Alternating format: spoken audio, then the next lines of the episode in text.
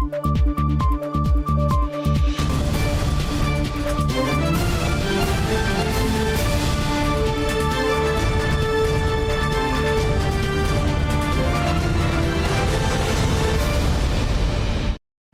键时刻带您迅速掌握潮流趋势，欢迎您收看《财经趋势四点零》，我是赵廷玉。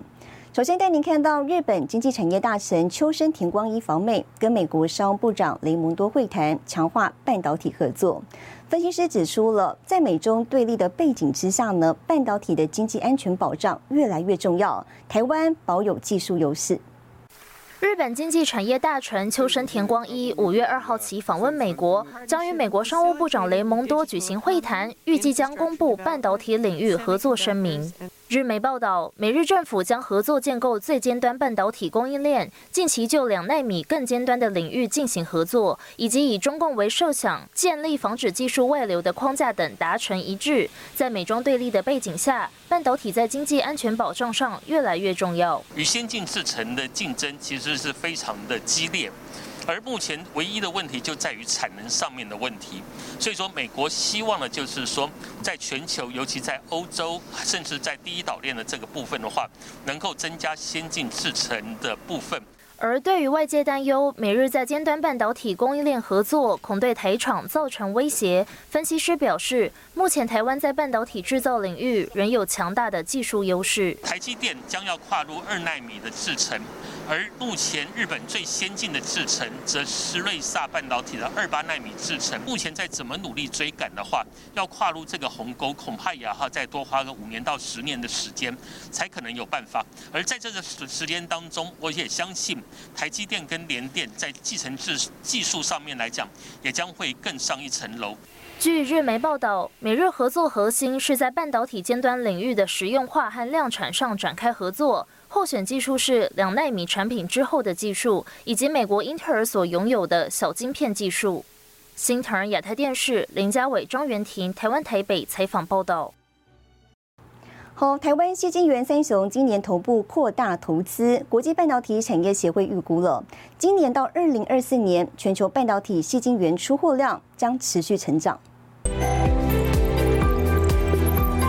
车、军事科技到卫星通讯，半导体应用无所不在。台湾细晶圆三雄环球金、台盛科跟合金今年同步扩大投资。环球金预期二零二四年前投入资本支出一千亿元，扩增十二寸细晶圆跟化合物半导体产能，投资范围横跨欧洲、美国和亚洲等地。就目前来看。到呃到订单来看的这个能见度都非常的长，那我们现在也非常多三年的、五年的、八年的合约都在手上，那还有很多新的合约现在正在讨论当中。基金源供不应求，台盛科斥资两百八十二点六亿元在云林麦寮扩建十二寸细晶圆厂，预计二零二四年投产。合金则预计投资超过二十四亿元，在桃园龙潭建立十二寸细晶圆生产线，也将同步在中国郑州厂扩产。车用。用的半导体需求还是很强，电力电子的元件很多需求上来，就会用到更多的是化合物来让这个呃能耗降低哈，所以这些呃都是在目前看到。呃，我们看到有很多成长的机会。国际半导体产业协会 C 米预估，今年到二零二四年，全球半导体细晶圆出货量将持续增长，尤其在台积电、英特尔、三星等指标厂积极扩增晶圆厂产能带动下，对细晶圆的需求同步大增。新唐人亚太电视高正伦、赵廷玉，台湾台北报道。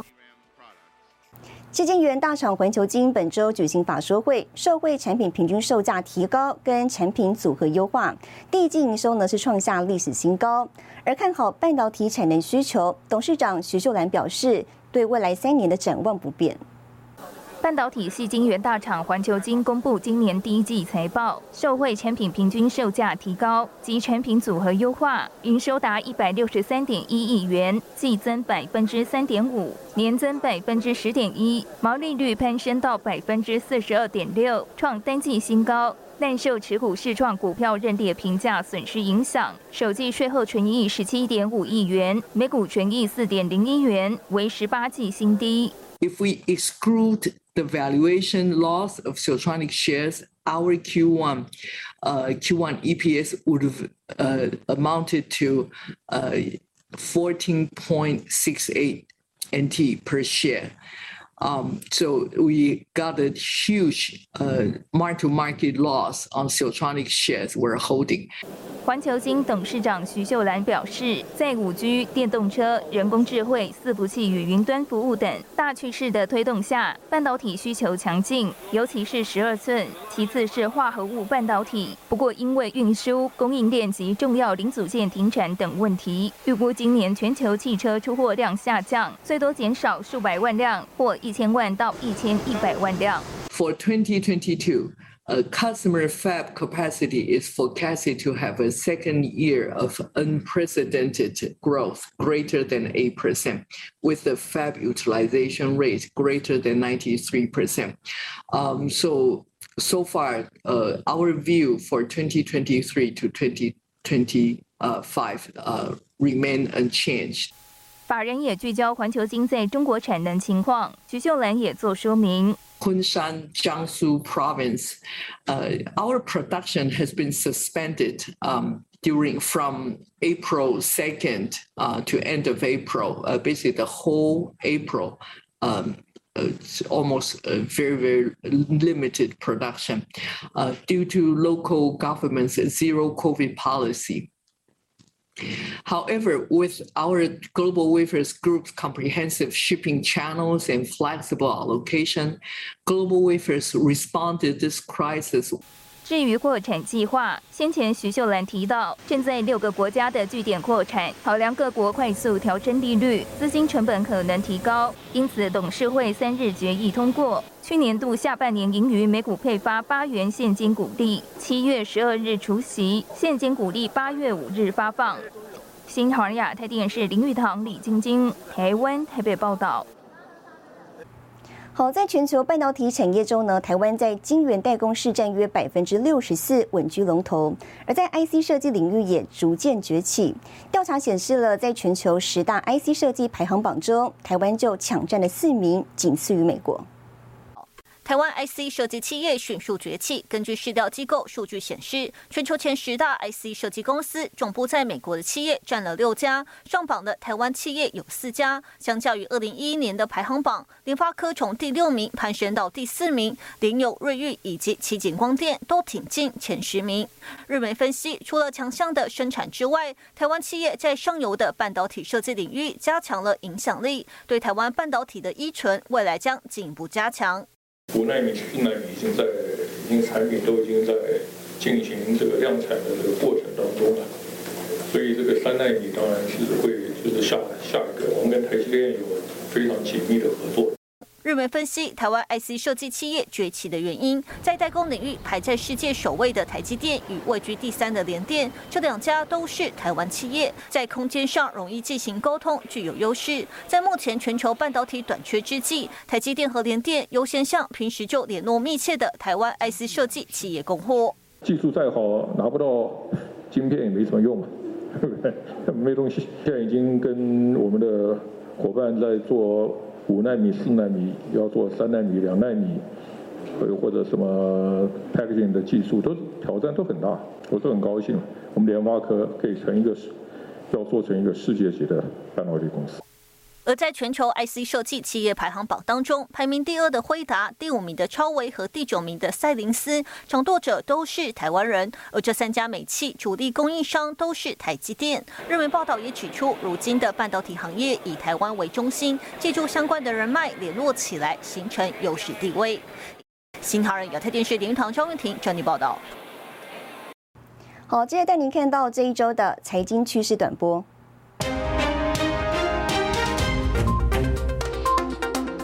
世界密码日，三大科技巨擘苹果、Google 跟微软共同声明，将支持由 FIDO 联盟推动的无密码登录技术，让使用者能在更安全的情况下，透过更直觉方式登录网络服务。英特尔执行长 Pat Gelsinger 表示，晶片荒将比预估的2023年延后一年才会缓解，因为生产设备短缺，尤其曝光设备。晶片荒已经影响到生产设备供应商，使协助晶片全面生产复苏面临更大挑战。受到中国疫情风控影响，MacBook Pro 二月订单将延迟到七月出货。针对马斯克收购 Twitter，从美国证券交易委员会五号公开的文件可知，甲骨文的 Larry Ellison 以及红杉资本、币安等成为投资人。马斯克总共获得七十一点四亿美元的资助。新唐人亚太电视整理报道。美国处理器大厂超维营运展望受到瞩目，三号呢公布首季财报，营收跟净利都大幅成长。另外，法人也关注中国封城是否对营运跟市况造成冲击。执行长苏姿峰也做出回应。Hello, and thank you for joining us today. 超微执行长苏姿峰今年 CES 大会上大秀最新行动处理器，第一季的财报也正式揭晓。MD 首季合并营收五十八点九亿美元，年增百分之七十一，净利七点八六亿美元，相比去年同期的五点五五亿，成长百分之四十二。主要动力来自资料中心伺服器晶片需求的快速成长。We started the year very strong with record quarterly revenue and net income. Although the PC market is experiencing some softness coming off multiple quarters of near record unit shipments, our focus remains on the premium, gaming, and commercial portions of the market where we see strong growth opportunities. 今年二月份呢，超微完成了五百亿美元价码收购晶片设计公司赛灵思，在资料中心领域逐步威胁英特尔。 苏次峰看好合并赛灵思之后，对全年的业绩展望更上修今年财测目标，营收两百六十三亿美元，年增百分之六十，全年毛利率百分之五十四。尽管 PC 市场传出终端消费需求下滑隐忧，不过超微营运重点放在高阶市场、游戏和商用领域。观察中国封城影响，目前尚未受到直接冲击。That have had some, you know, customer build delays, and you know that is contemplated in our second quarter guidance. We're going to continue to work on supply optimization, um, you know, with the addition of Xilinx, um, as well as continuing, you know, to ramp, um, you know, our overall uh, capacity to support um, a very strong, you know, sort of, um, you know, next few quarters. 第一季财报业绩亮眼的同时，超微盘后股价大涨百分之七。外媒路透分析，超微不同于英特尔采用自制晶片方案，而是将产品委托台积电代工生产。由于 AMD 产品呢在台积电生产最昂贵的序列，相较其他客户拥有供应上的优势。新唐人亚太电视陈慧模、沈维彤，台湾台北综合报道。哦，直击全台首座企业级虚拟电厂，如何让能源更有效分配？更详细的新闻内容，休息一下，马上回来。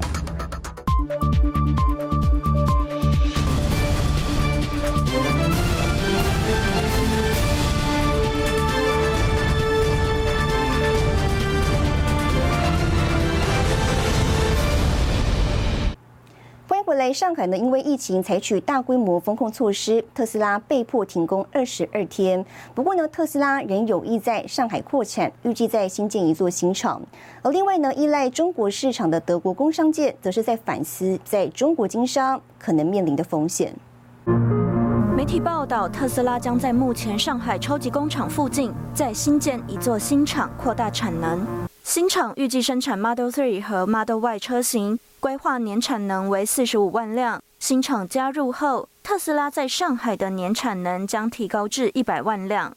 Tesla China team and our Shanghai factory, they really had uh, significant challenges due, to the COVID shutdown, and we are already back up and running.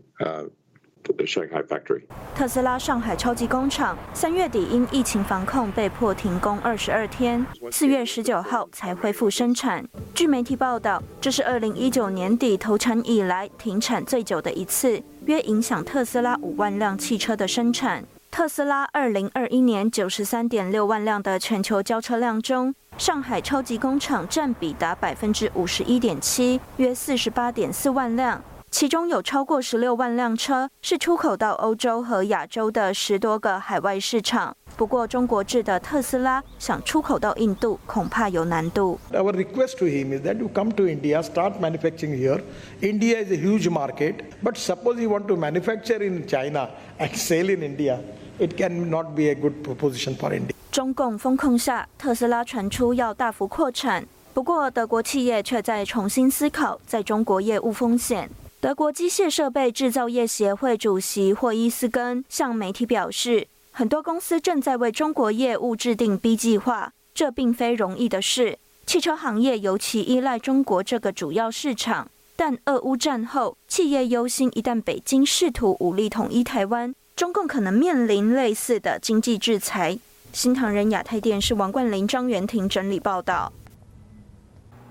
好，企业响应节能减碳成为趋势，深耕台湾商用车市场的汽车集团，在桃园汽车厂呢导入企业级虚拟电厂，厂区内设置太阳能面板跟储能设施，针对厂区的电力生产、储存跟分配做最佳化运用。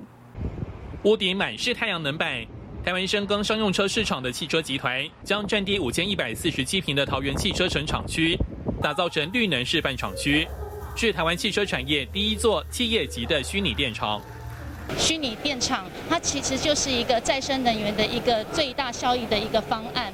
那比如说，呃，它能够提供给我们整个厂区的电源，然后再加上可能未来电动车进来之后，可以结合电动车的管理，然后未来也可以呼应中央电厂的一个呃具体的这样子的一个作为。这都是我们虚拟电厂针对呃未来应用的一些方向。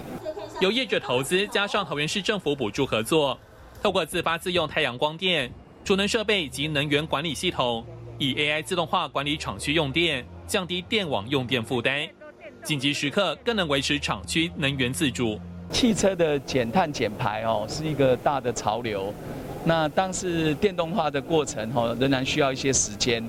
那所以汽车的这些呃销售制造的据点哦，率先采用绿能。我想也是企业 ESG 的象征。那这些呃虚拟电厂的投资哦，事实上是可以大幅的改善哦我们的整个电网的品质。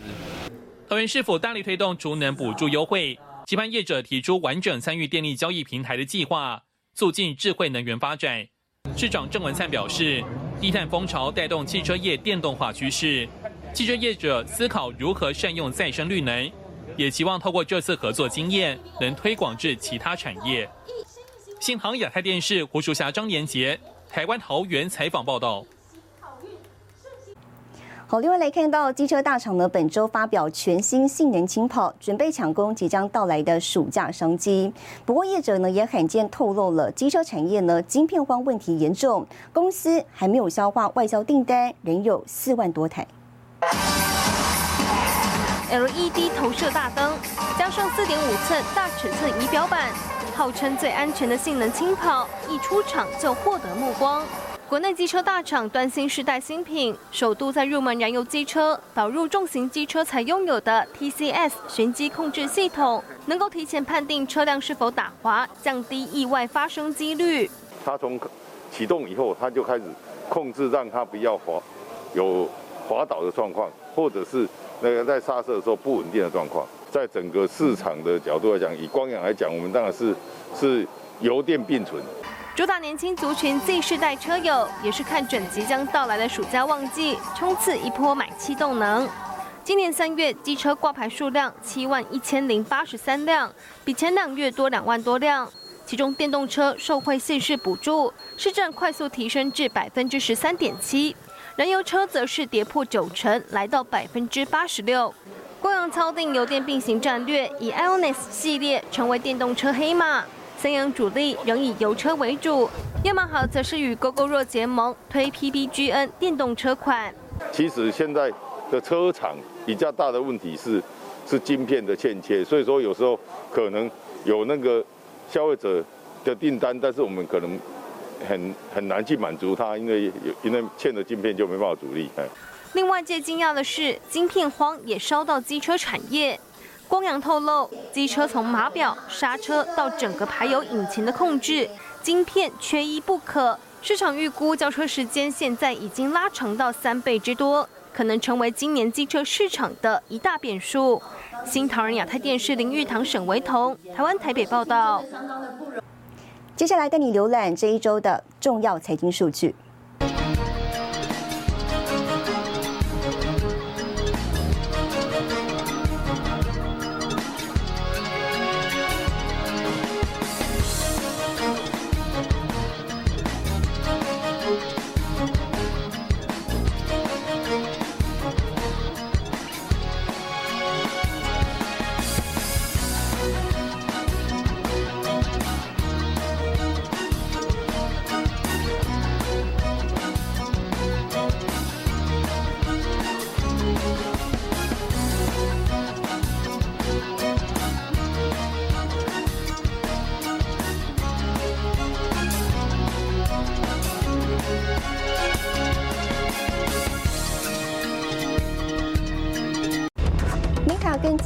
携手在台湾成立全亚洲第一座云宇宙 XR Hub。更详细的新闻内容，休息一下，马上回来。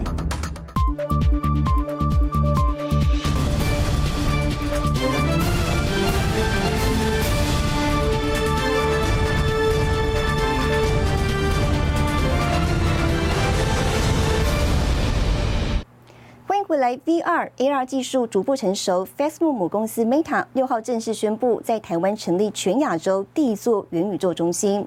台湾呢开展一系列运用 AR 跟 VR 等计划，新手机测会跟文测会一同加速人才培育跟创新应用的发展。总统蔡英文亲自体验元宇宙虚实整合带来的创新应用。美商 Meta 公司宣布，全亚洲第一座 Meta 元宇宙 XR Hub 就设在台湾。周五正式举行启动典礼，中华民国总统蔡英文、美国在台协会处长孙小雅亲自出席。我们拥有完整的科技产业聚落，以及丰沛的创意人才。无论从软体、数位内容到硬体半导体产业，都是台湾发展元宇宙的利基。Once again sees Taiwan's leadership in technology innovation and recognizes the strengths of the U.S. Taiwan partnership. As AR and VR continue to gain momentum, Taiwan will become an important home for our metaverse teams and a crucial hub for innovation globally. 三 D 沉浸式互动，宛如身处另一空间，甚至能轻松举行虚拟演唱会。结合台湾艺术家和 AR 创作者，透过扩增实境，也能让艺术品动起来，还能跟参观者互动，产生全新的艺术欣赏体验。外贸协会也设立虚拟展馆，向全球展现顶尖的 MIT 品牌和商品。未来数位商务展览不再只局限于实体或线上方式，参与全世界这个 Metaverse 的这改变。一个很重要的一个一个环节啊，也就是说，呃，这一块其实是让很多事情可以从想象一直到成为真实，那一个很重要的一个一个场域。来在元宇宙的世界里面，它的互动及时性会非常的呃快速跟巨大，那它就会带动非常多新形态的文化生活消费的想象。Meta 认为，台湾不只将成为重要的元宇宙基地，也将成为全球创新枢纽。亚洲首座元宇宙中心，聚焦文化艺术、经济商业和社会公益三大领域，加速人才培育、内容和科技创新，创造台湾在地 XR 生态系。新唐人亚太电视胡宗汉、沈维彤，台湾台北报道。好，为期三天的二零二二台湾 AI Expo 本周开幕，超过五十家厂商共襄盛举，一同洞见台湾 AI 产业的未来蓝图。台湾 AI Expo 周三在台北华山文创园区盛大登场，开幕嘉宾包含人工智慧科技基金会执行长温怡玲、无任所大使林佳龙、红海研究院执行长李维斌。温怡玲指出，台湾既有产业的优势是发展智慧制造与智慧医疗。我们觉得是两个方向，一个就是整体的产业转型，另外一个方向就是连中小企业，包括在供应链上面，都可以来应应现在的新的赛局。台湾未来在全世界不是只是卖这些哈啊设备，哦，我们是以服务来驱动我们呃这种呃系统整合的供应商，怎么样能够哦来创造价值啊？来协助呃人类解决问题。台湾 AI Expo 寄出 AI 创新奖、不知讲堂、未来展场三大主题活动，共吸引超过五十家的厂商及品牌参与。李维斌在开幕演讲时强调，AI 发展上数位安全的重要性。AI 的 empower 的 system 是不是能够被 trust，这才是我们最重要的关键。我们现在在 AI 最开始的时候，就应该要把 security、cyber security 放进来思考。不过，李维斌提醒，包括欧盟、美国、澳洲等都积极发展 AI 应用解决方案。台湾要打 AI 国际战，要掌握各国的验证机制，才能让 AI 产品应用方案销售出去。新唐亚太电视池千里、黄燕玲，台湾台北报道。带您看到下周有哪些重要的财经活动。五月十号，欧洲经济研究中心公布欧元区经济景气指数；五月十一号，美国公布消费者物价指数；五月十二号，英国宣布 GDP 年率；五月十二号，红海举办法说会。谢谢您收看这一周的财经趋势四点零，我是赵廷玉，我们下周再见。